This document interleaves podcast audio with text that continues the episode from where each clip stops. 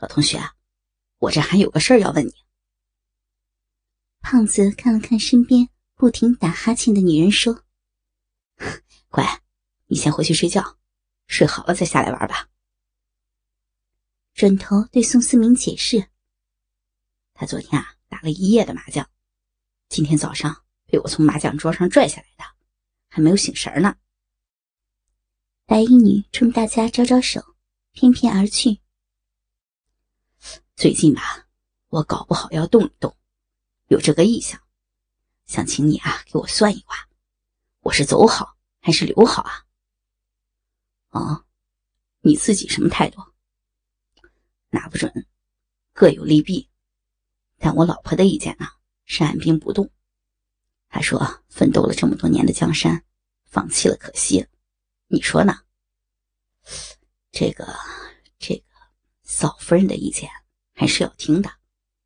女人有时候直觉很准的。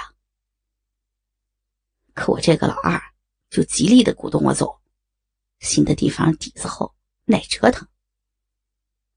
这我就不好说了，涉及到你的家事了，我总不好帮这方偏那方。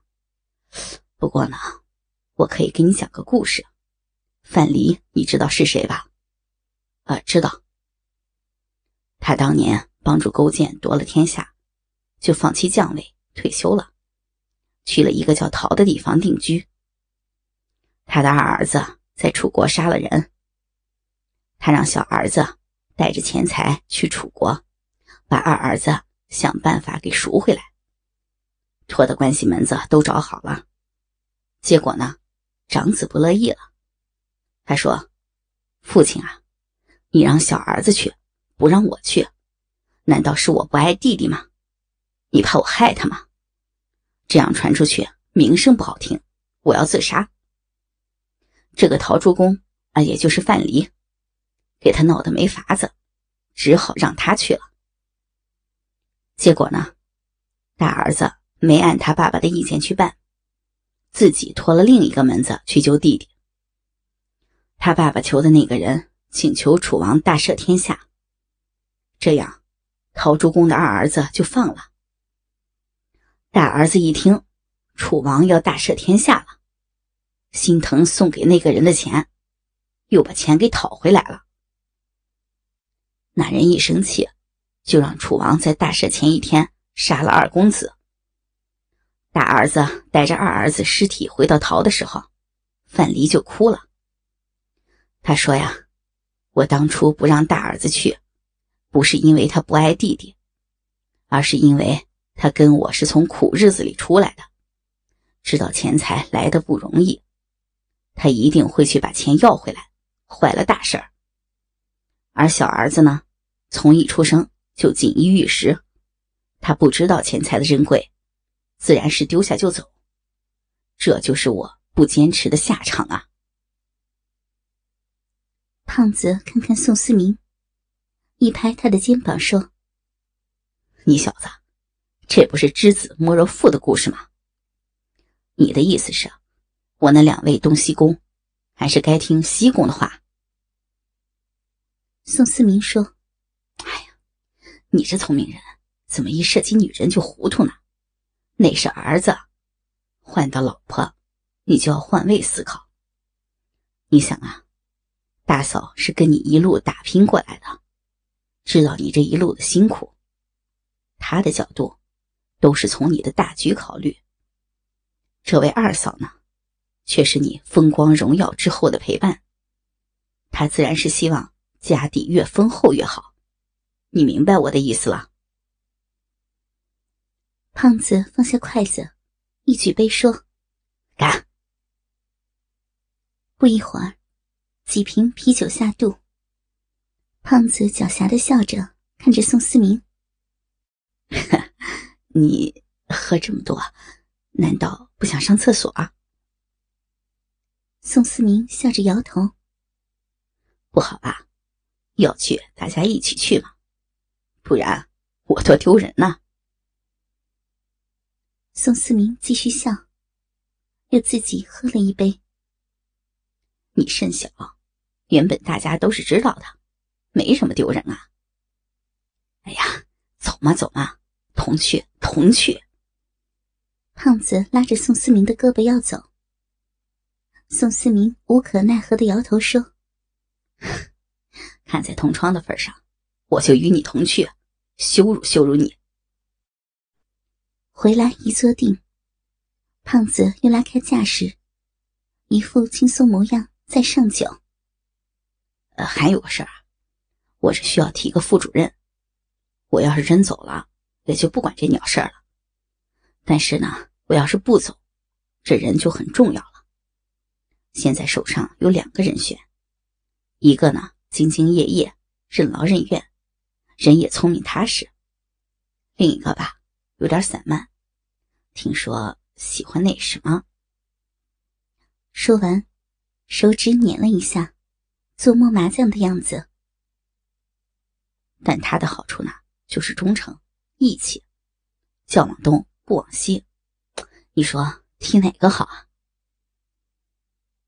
宋晨吟了一下，嗯，你知道普京为什么被叶利钦选为接班人吗？当时啊，叶利钦考虑的人选很多，有能力强的，有背景强的，有温和派，有铁腕。但他最终把普京定为接班人，原因就一点，他忠诚。叶利钦当时改革失败，一下台搞不好就要给清算。这时候，任你什么领导人，都不会考虑国家前途、人民兴亡了。第一要想的就是怎么保自己的命，保家人的命。在这点上，普京呢是最好的人选。当年提携他那个地方长官，后来给轰下台了，是普京冒着政治生命的危险，千方百计把他给保护起来，并安全的送出去。一个人有这样知恩图报的心，这才是叶利钦看重的。你现在选人，要选什么样的？能力强的，那是组织干部的事儿。能力越强的人，越觉得。自己得到这个位置是理所应当的，他不会感恩于你。你在位的时候，他可能还会尊重你。等你不在位的时候，这就难说了。相反的，那个礼仪道德不通、四书五经不读的，他不会想那么多大道理，他就明白一个事情，那就是忠。你提拔一个人。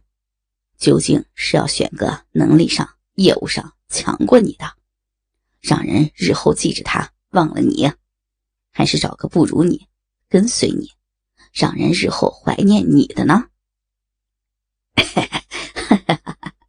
你这几年通读上下五千年啊，你说的有道理。这个问题啊，我也反复考虑过。行，听你的。没间隔多久。胖子又开始用拇指指背后厕所的方向。那个，你要不要再去一趟？连海藻都笑了。宋思明说：“为了不伤你的面子，我就再陪你去一次。”厕所里，胖子尿之前，从口袋里掏出几颗蓝色的小药丸。告诉你啊。不是咱嫡系，咱轻易不出血的，正宗美国货，拿着，算是哥哥我对你的一片感激。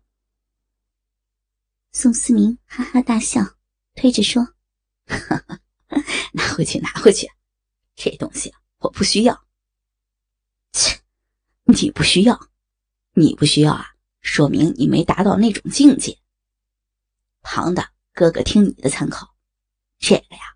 你得听我的，我一看你那小二子，就不是什么好摆平的料，眉粗毛散，鼻翼外扩，绝对是侯门深似海型的。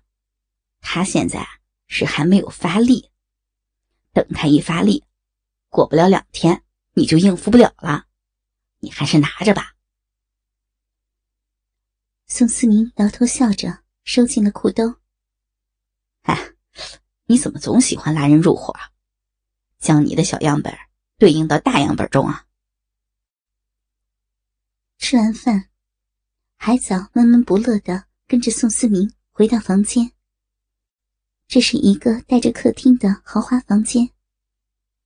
怎么了？一脸不开心的样。宋思明边脱衣服边问海藻。海藻不说话，过了一会儿才说道：“我总算听到你的真心话了。你的老婆是与你共打天下的，是靠得住的，而我，不过是依傍你的权势罢了。其实啊，我是希望他不挪位子。我过一段时间要用到他，你多心了。”两人正叙着话。对门传来奇特的声音，海藻趴到自己的门边听，听了一会儿，掩嘴笑了：“ 这、这、这也太过分了吧！天还没有黑呢，这才过晌呢，怎么动静闹得闹得这么大呀？”对面的白衣女叫得极其夸张。宋思明听了一会儿。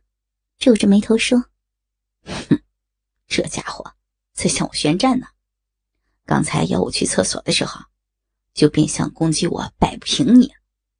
不行，今天啊，我跟他杠上了。你别动啊，就站门那儿。回头你有多大声，叫多大声。”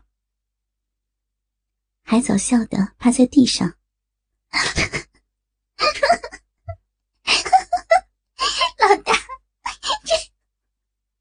这个不是我的长相啊！早知道，早知道你们 你们除了拼酒、拼尿，还要拼这个，我就带个带个扩音喇叭来了呀！严肃点，我认真的，是可忍，孰不可忍。说别的我都一笑而过，偏就这个，我不能输给他。说完，就开始脱衣服了。还早不等宋思明过来，就把门开了一条缝，开始唱咏叹调。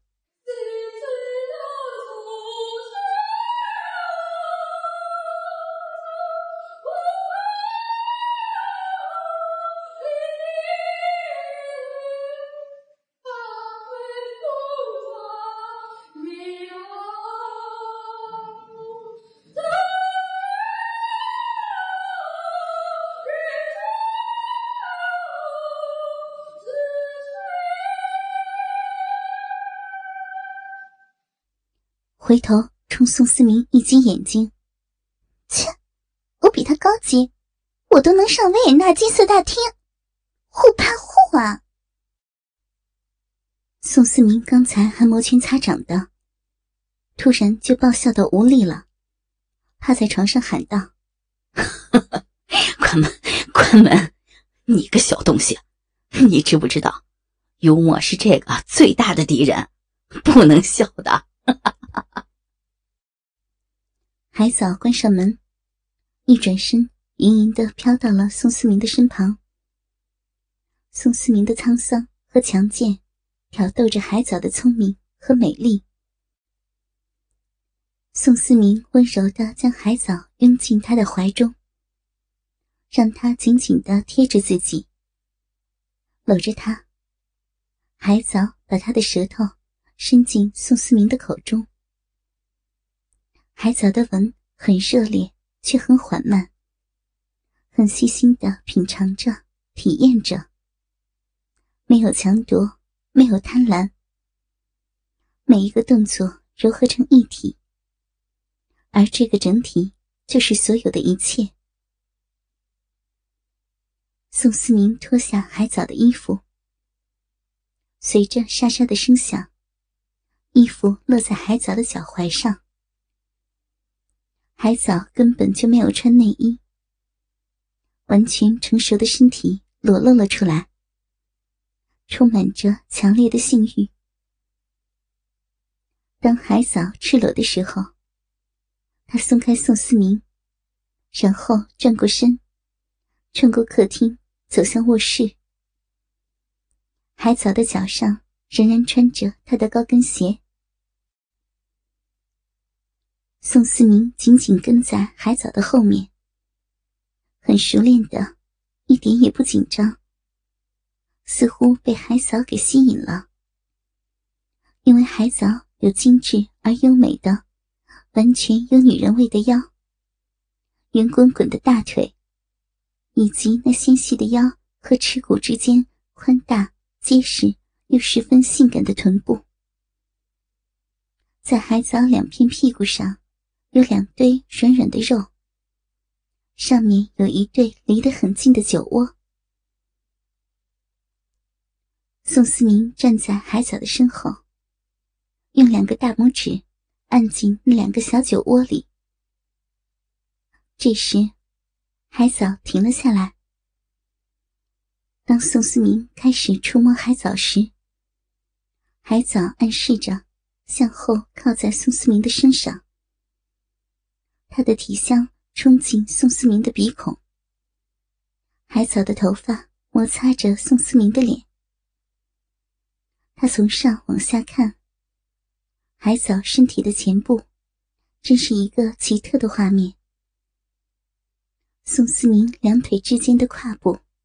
开始燃烧起来，在宋思明下巴下面，海藻斜斜光滑的肩膀像奶油似的，里面的筋骨感觉起来像马的骨头一样纤细而美丽。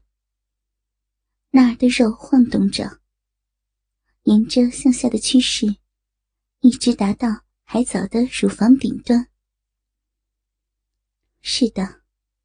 海藻的两个奶子，从上面看起来就像两座平行的火山，两个像火山口一样粉红的乳头，让宋思明几乎能感觉到他们所发出的热量，让宋思明的嘴想含在那里燃烧死去。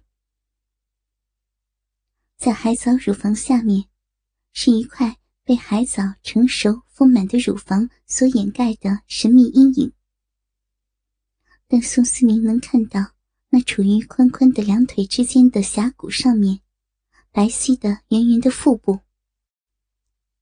海藻的肚脐像一颗黑色的珠宝，引导着宋思明的眼光看向那白皙的腹部下面，一条优美的曲线。延伸到海藻那光滑、狂热、蜷曲的臂毛，像狼一样的狡猾、火热。宋思明看不到海藻的腿，海藻的脚，也看不到那地板。除了海藻下面那块隆起的狡猾的阴腹，宋思明什么也看不到。他的手在海藻的臀部滑动。让海藻感觉到，两人已经亲密无间，并且，宋思明自己也似乎觉得，海藻就是他的一部分，就像是他的手指一样。而现在，宋思明的手指已经落在海藻两腿上部的中心之处，宋思明又重新感觉到海藻那温暖。而又富有弹性的头发摩擦着他的脸，海藻靠着宋思明，轻轻的移动一下，把两腿分开来。宋思明的手指在海藻两腿之间不停的移动着，他感觉到海藻圆圆大腿的冰凉，也感觉到了海藻大腿之间的湿热。他把头靠在海藻的肩上，吻着海藻的脖子。他的嘴唇可以感觉海藻颈部的悸动，并且海藻闭起眼，开始让他的手指来认识自己，了解自己，就好像有一个动物在海藻的两腿之间扭动。宋思明手指下的逼变得湿漉漉的，很温暖。他感觉到他的逼在颤动，他开始抚摸海嫂可爱湿滑的阴户了。海嫂的阴户在宋思明的手指触摸下隆起抖动，像一个蠕动的迷宫，迷惑着宋思明的手指，戏弄着他们，然后引诱他们接近、进入，透过那里找到那迷宫的中心。